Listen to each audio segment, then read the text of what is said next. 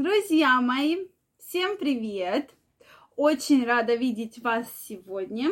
С вами врач-акушер-гинеколог Ольга Придухина. Сегодняшнее видео я посвящаю теме самые необычные факты о вашем влагалище. Действительно, влагалище женщины, оно уникально, и для многих оно является загадкой. Столько же всего необычного может быть. Давайте сегодня об этом поговорим. Ну, во-первых, друзья мои, влагалище не должно иметь никаких запахов. То есть запах может быть, но обычно он нейтральный. То есть он не противный, он не сильно пахнущий, он не мерзкий, он просто нейтральный. Безусловно, запах и микрофлора влагалища от многого зависит от того, что женщина кушает. Если она правильно питается, если она ест фрукты, ягоды, она следит за своей гигиеной, то запах будет такой достаточно приятный, да. Если же есть какие-то проблемы, что она плохо питается, вредные привычки, плюс какие-то воспалительные заболевания, инфекции, то запах может быть, и он может быть неприятный. Поэтому, друзья мои, э, в норме запаха никакого нет. Следующий факт – это все-таки точка G.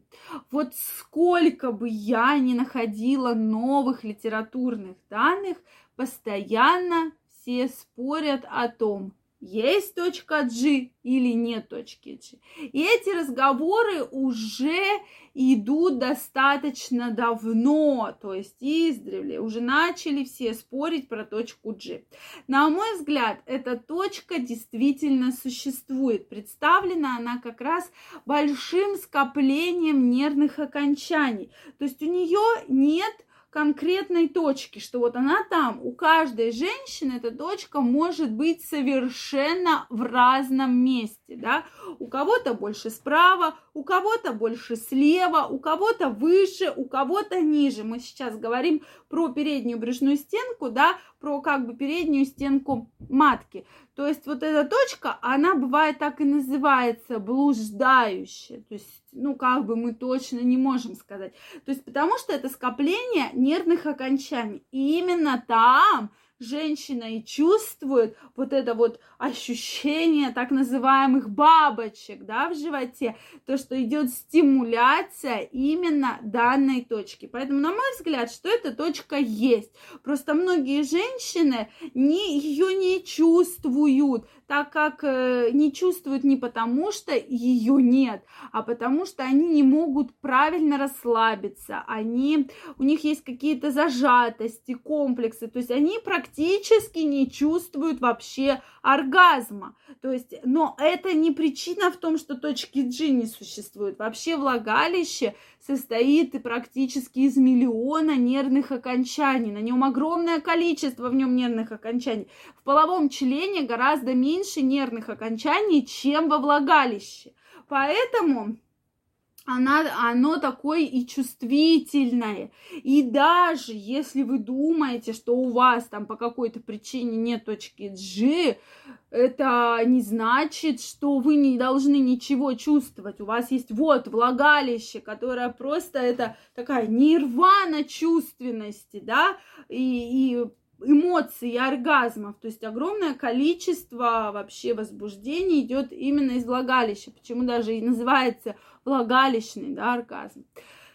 Вот, друзья мои, дальше переходим, безусловно, к эякуляции. Тема такая интересная, так называемый сквирт или женская эякуляция, да, это выработка жидкости из парауретральных протоков. Опять же, идут разговоры о том, что же у женщины может женщина испытывать сквирт, все женщины, или не могут?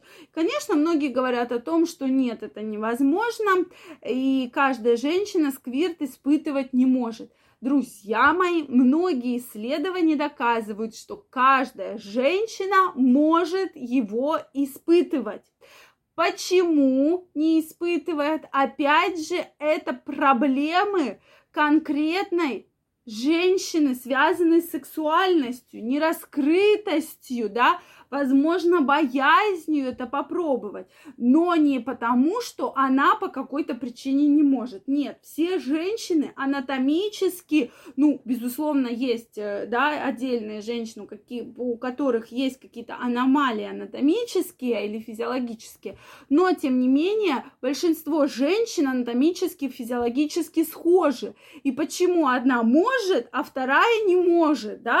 То есть, опять же, создается вопрос, а может быть причина в другом, именно причина в нераскрытости, боязни, каких-то психологических затыках, почему женщина не может так вот хорошо, так полностью раскрыться и испытать этот самый оргазм. Может, она мужчине не доверяет своему, да, или она его вообще боится. Понятно, что ни о каком сквирте речи быть не может.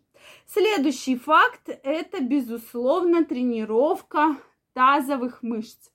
Чем больше женщина тренирует тазовые мышцы, это и регулярный секс, это и упражнения Кегеля в любых их модификациях, тем лучше будут мышцы влагалища и меньше осложнений будет ближе к климактерическому периоду. То есть особый риск как раз того, что мышцы будут э, такие обвисшие, дряблые, менее упругие. Это как раз после 35 лет, особенно если были беременности и роды. Поэтому, друзья мои, мышцы тазового дна нужно тренировать. У меня гимнастика на канале выложена. Обязательно посмотрите.